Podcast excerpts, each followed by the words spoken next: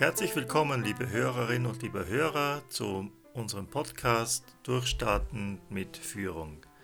In dieser Episode Nummer 40 geht es um eine weitere Komponente deiner selbstbestimmten Führung, nämlich um die Selbstkontrolle. Ich erkläre dir, woraus sich die Selbstkontrolle zusammensetzt, wie du sie verbessern kannst, aber auch wo die Fallstricke der Selbstkontrolle liegen.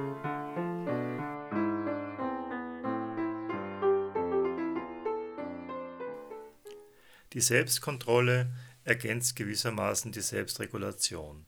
Über die Selbstregulation haben wir schon in der letzten Podcast-Episode Nummer 39 gesprochen. Selbstregulation, noch einmal zur Erinnerung, ist die demokratische Art der Selbststeuerung. Es geht einfach darum, dass das, was du gerne erreichen möchtest, mit deinen inneren Zielen, mit deinen Werten, mit deinen Einstellungen, auch mit deinen Emotionen abgeglichen wird. Demokratie ist es deshalb, weil man sich das so vorstellen kann, dass diese ganzen, deine Werte, deine Emotionen, deine Einstellungen, deine Motivatoren auch ähm, gewissermaßen in einem, in einen Diskussionsprozess eintreten und auf dieser Basis dann ein deinen Bedürfnissen entsprechendes Ziel gebildet wird. Die Selbstkontrolle jetzt ist eine Ergänzung der Selbstregulation, denn natürlich ist es so, dass die Selbstregulation eine sehr hochwertige Form der Zielfindung darstellt.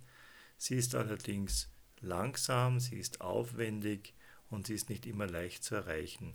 Und ehrlich gesagt, es gibt natürlich auch Themen, Projekte beispielsweise, die äh, sich nicht immer unbedingt zu 100% in dein Wert- und Normsystem einfügen. Und da braucht man dann eine andere Form des Umgangs mit sich selbst. Das nennt man eben Selbstkontrolle. Ich kann also kurz gesagt nicht immer das tun, was ich gerne möchte zu 100%, sondern es gibt auch das, äh, was wir auch als Pflichten betrachten, die vielleicht uns auch manchmal sogar nicht so angenehm sind, die wir aber dennoch durchführen müssen. Bei mir denke ich zum Beispiel an das Thema Buchhaltung machen. Das ist vielleicht für viele Selbstständige auch so ein Thema. Das äh, ist nicht immer sehr angenehm. Es hat sehr viel äh, mit äh, Zettelwirtschaft zu tun. Ähm, das könnte so ein Thema sein. Oder ähm, auch äh, Steuererklärungen auszufüllen oder mit dem Steuerberater darüber zu diskutieren. Das sind alles oft so Themen, die gerade so in meinem äh, Bereich, also die Trainer und Berater, etwas gemieden wird. Ähm, oder andere Kollegen, ich gehöre eher nicht dazu, empfinden zum Beispiel äh, Akquisition oder auch ähm, Akquisition am Telefon eher als eine lästige Pflichtübung und äh, die führen es dann vielleicht auch gar nicht durch. Wie gesagt, aber manchmal kommt man dem gar nicht aus, also man muss bestimmte Dinge machen. Bleiben wir nochmal bei dem einfachen Beispiel der, der Steuererklärung ähm, oder der, der Umsatzsteuervoranmeldung. Da musst du dich einfach mit deinen äh, Finanzen beschäftigen. Man muss eben solche Dinge dann auch durchziehen. Ähm, Im Angestelltenbereich gibt es dann äh, auch das Thema so von Meetings zum Beispiel, die dir vielleicht nicht unbedingt angenehm sind, die man aber trotzdem durchziehen muss. Also es geht nicht immer mit der Selbstregulation, es funktioniert nicht immer, dass man nur das umsetzt, was einem hundertprozentig entspricht. Das wäre lebensfern. Es braucht also auch diese zweite Form der Selbstregulation, das ist eben die Selbstkontrolle. Man könnte das jetzt auch zugespitzt sagen, es ist eher die diktatorische Form der Selbststeuerung. Ja. Selbstregulation wäre die Demokratie, Selbststeuerung ist die diktatorische Form. Die ist eben dadurch gekennzeichnet, dass dein Verhalten auf ein bestimmtes Ziel ausgerichtet wird und in diesem Fall ist dann der ein Teil des Gehirns besonders aktiv, das ist der sogenannte präfrontale Kortex. Also der präfrontale Kortex, der sitzt vorne ähm, im Stirnhirn, eher auf der linken Seite und äh, dieses ähm, Gebiet, dieses Hirnareal, äh, das dann aktiv wird, nennt man auch Absichtsgedächtnis. Und dieses Absichtsgedächtnis ist darauf trainiert, Absichten, Vorhaben vorzuhalten und auch mit einer gewissen Hartnäckigkeit zu verfolgen. Und weiters unterstützt auch dieses Absichtsgedächtnis das schrittweise Vorgehen. Also du fasst einen Plan dann eigentlich schon, du hast bestimmte Vorstellungen davon, wie du das, das Problem angehen wirst, wenn du eben ein Vorhaben umsetzen möchtest. Beispielsweise, du hast ein Projekt vor Augen, du hast ein klares Ziel und du legst dann die Schritte fest, wie du dieses Ziel erreichen möchtest. Da ist dann eben dieser Teil des Gehirns besonders aktiv, der dir dabei hilft, dieses Vorhaben dann auch nicht zu vergessen, sondern eben zu verfolgen und ähm, dann auch die Schritte zu bestimmen, wie man zu diesem Ziel kommt. Also der Plan wird dann Schritt für Schritt umgesetzt. Auch hier unterscheiden sich die Menschen. Es könnte zum Beispiel sein, dass bei dir diese Fähigkeit gut ausgeprägt ist und dann wirst du auch keine großen Schwierigkeiten haben, mit Konsequenz eine Sache zu verfolgen, dran zu bleiben, sich in diese Umsetzung hineinzutigen und genau auch dann, wenn Schwierigkeiten bei der Umsetzung auftreten, auch eben mit Hartnäckigkeit dran zu bleiben. Beispielsweise bei dem Projekt, das du äh, in Angriff nehmen möchtest, zum Beispiel ein Marketingprojekt, du hast die Schritte festgelegt, du weißt, wie du da vorgehen möchtest. Es ist aber vieles zu bewältigen ähm, und es gibt sicher auch Schwierigkeiten auf diesem Weg, aber diese ähm, Hartnäckigkeit auch in Kombination mit diesem Absichtsgedächtnis, das hilft dir eben dann auch diese Schritte zu gehen und nicht gleich aufzugeben, wenn einmal Schwierigkeiten auftreten und sich einer anderen Sache zuzuwenden. Das ist ein großer Vorteil. Allerdings geht es natürlich auch zu Lasten von äh, Flexibilität. Also diese, diese Hartnäckigkeit in der Zielverfolgung, die kann besonders dann äh, hinderlich sein, wenn es sich herausstellt, dass dieses Ziel, das man verfolgt, sich ändert oder vielleicht auch gar nicht mehr sinnvoll ist. Und das gibt dann eben die Menschen, die besonders gut bei dieser Hartnäckigkeit äh, sind, die dann vielleicht auch gar nicht von diesem Ziel mehr ablassen können, sondern das einfach durchziehen müssen oder sehr hochgradig frustriert sind, äh, wenn sie ihre Pläne dann nicht eins zu eins umsetzen können. Ein weiteres Merkmal dieser Form der Selbststeuerung durch Selbstkontrolle ist die Fähigkeit der Unterdrückung von störenden Impulsen. Störende Impulse können sowohl von einem selbst generiert werden, also die kommen dann aus einem selbst heraus, beispielsweise äh, man arbeitet äh, an einem äh, Projekt oder man arbeitet gerade an einem Bericht und äh, plötzlich beginnen die Gedanken zu wandern und man hat dann plötzlich andere äh, Ideen und Einfälle und eine gut entwickelte Selbstkontrolle ermöglicht es eben, ähm, das zu unterdrücken und dabei zu bleiben. Genauso gibt es natürlich auch Ablenkungen oder Störungen, die von außen kommen.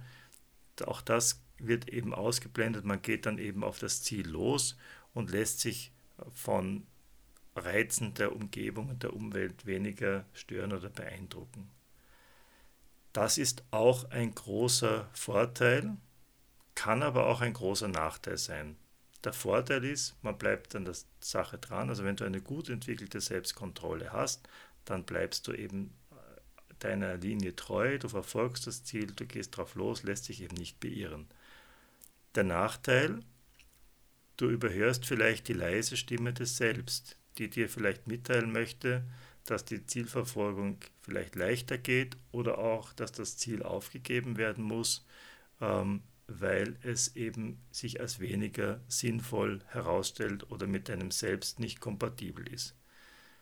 Also der Nachteil ist eben, dass man unter der Herrschaft gewissermaßen der Selbstkontrolle auch Ziele verfolgt, die auch selbst fremd sind.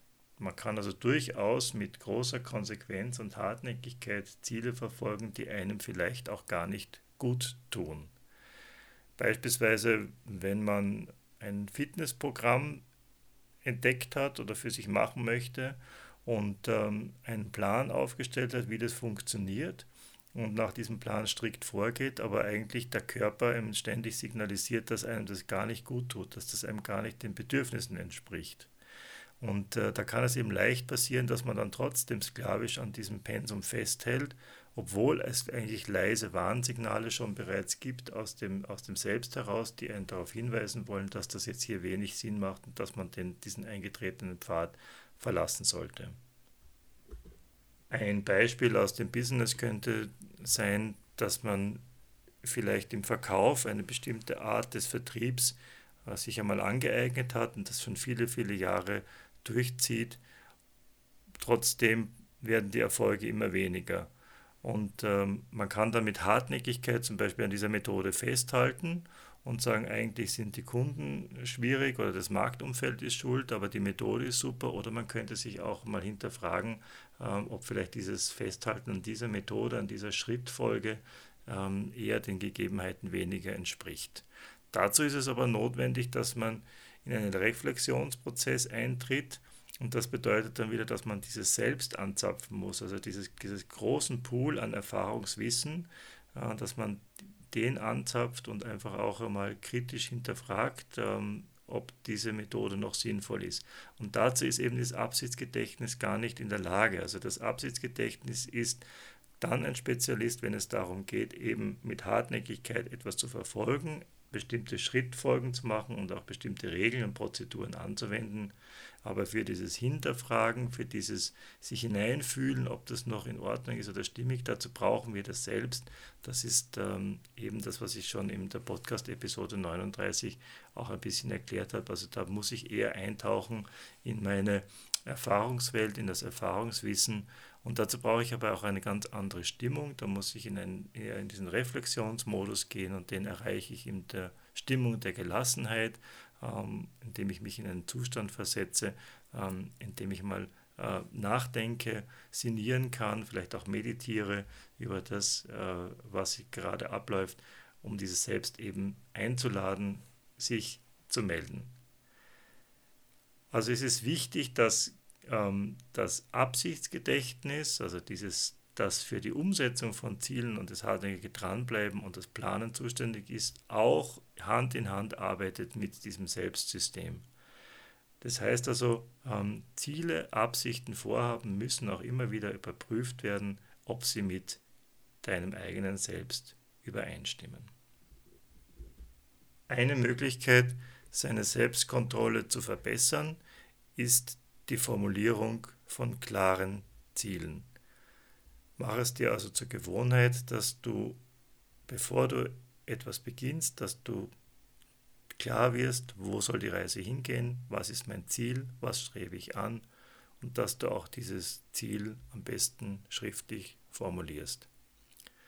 Warum diese Klarheit und diese schriftliche Formulierung notwendig ist oder hilfreich ist, lässt sich eben auch daraus erklären, dass diese, dieser Gehirnteil, diese Prä, der im präfrontalen Kortex an, angelagerte Absichtsgedächtnis, dass das eben sprachlich funktioniert und am besten eben auch über Sprache ansprechbar ist. Also wenn du das Ziel dann formulierst hast, zum Beispiel ein Tagesziel, ich nehme mir für den heutigen Tag die und die Punkte vor und ich werde das erreichen, dann ist die Wahrscheinlichkeit höher, dass du auch dieses Ziel verfolgst. Auf der anderen Seite warne ich dich davor, eben zu viele dieser Ziele zu formulieren, denn es gibt einen Nachteil dieses Absichtsgedächtnisses, es kann eben nicht so viele Dinge gleich, es kann überhaupt nicht Dinge gleichzeitig verfolgen, sondern eigentlich nur sequenziell abarbeiten. Und daher ist es problematisch, wenn du dir zu viele Ziele aufpackst und in dieses Absichtsgedächtnis hineinlädst. Das führt dann dazu, dass äh, eigentlich eine Selbstbremsung eintritt. Darüber werden wir in einer der nächsten Podcast-Episoden noch ausführlicher sprechen.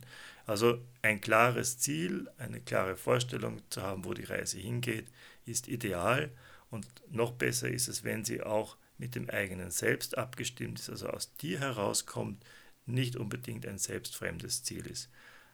Du könntest das auch bei unangenehmen Tätigkeiten gleich ausprobieren. Ich bleibe nochmal bei dem Beispiel, du müsstest jetzt äh, Umsatzsteuererklärungen machen oder dich mit Dingen beschäftigen, die dir weniger liegen. Wenn du dir vor Augen hältst, was das Positive an diesem Ziel ist, wofür du das eigentlich machst, was das vielleicht auch eine Steuererklärung ein, ein Nachweis ist dessen, wie erfolgreich du gearbeitet hast, dann hast du vielleicht eine ganz andere Motivation und dockst das Ganze auch mit der, an dein Selbst an. Und dann arbeiten eben die beiden Systeme, Selbst- und Absichtsgedächtnis, Hand in Hand miteinander und die Sache wird dann richtig gut funktionieren. Was du auf jeden Fall vermeiden solltest, ist, dass du dich motivierst oder unter Kontrolle bringst, indem du dir den negativen Ausgang von etwas vorstellst. Du könntest ja auch sagen, also wenn ich diese Umsatzsteuererklärung jetzt nicht erledigt habe und ich die zu spät abgebe, dann muss ich hier Strafe bezahlen und das wird ganz furchtbar sein. Genauso könntest du dir beispielsweise bei einer Präsentation, die du erarbeiten musst, vorstellen, was passiert, wenn du diese Präsentation nicht schaffst bis zum gegebenen Zeitpunkt, wie das dann sein wird, wenn du dann mit leeren Händen vor dieses Auditorium trittst und wie du dich dann schlecht fühlen wirst. Das ist eine Motivation, die über Angst passiert. Sie tritt häufig dann auf, wenn man abgelenkt ist oder wenn man nicht den richtigen Einstieg findet. Das ist oftmals auch eine Strategie, um Aufschieben zu vermeiden. Leider Gottes funktioniert diese Strategie auch. Natürlich ist Angst etwas, was auf Schmerz hinweist und Schmerzen wollen wir nicht gerne ertragen und um diesen Schmerz zu vermeiden, machen wir dann schon etwas. Aber was häufig die Erfahrung ist, ist, dass eben dann diese Umsetzung dieser Aufgaben nicht mit großer Freude und Kreativität und Initiativkraft geschieht, sondern eben gestresst und unter großer Anspannung. Das liegt einfach daran, dass wenn Angst und Stress vorhanden sind, der Zugang zum Selbst sehr gering ist oder ganz fehlt. Man erlebt sich dann eben nicht bei sich und, und gerade diese Motivation über die Angst ist ein wesentlicher Trigger für Stress und Unzufriedenheit im Berufsleben.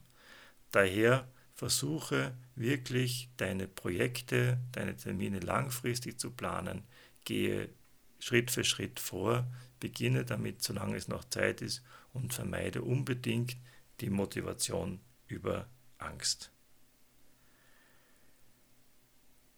Wenn du deine Selbststeuerung und insbesondere deine Selbstkontrolle einmal testen möchtest, dann empfehle ich dir den Online-Test, den es bei mir auf der Website zu bestellen gibt. Der wurde von äh, Professor Julius Kuhl entwickelt und du erhältst eine ausführliche Auswertung, Empfehlungen und auf Wunsch auch ein Rückmeldegespräch, in dem ich dir genau sage, bei welchen Punkten du ansetzen kannst.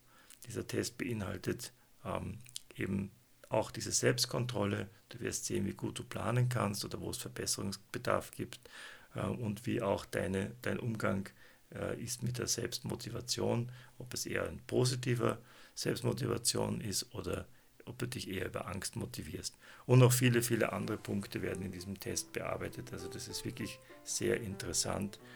Wenn du dich dazu entschließt, freue ich mich, dass wir dann auf diese Art in Kontakt kommen in den Shownotes unter www.heisetraining.at slash podcast slash Folge Nummer 40. Also findest du dann diesen, ähm, den Link ähm, zu diesem Test und ich würde einfach sagen, investiere ein bisschen ein Geld in das hinein und du wirst einfach sehr, sehr große Erkenntnisse über deine eigene Selbstführung erhalten. Es hat mich sehr gefreut, dass du bis hierher zugehört hast. In der nächsten Podcast-Episode Nummer 41 werden wir dann über das Thema Umsetzung sprechen. Ich freue mich, wenn du auch dann wieder dabei bist. Bis zum nächsten Mal, dein Gregor Heise.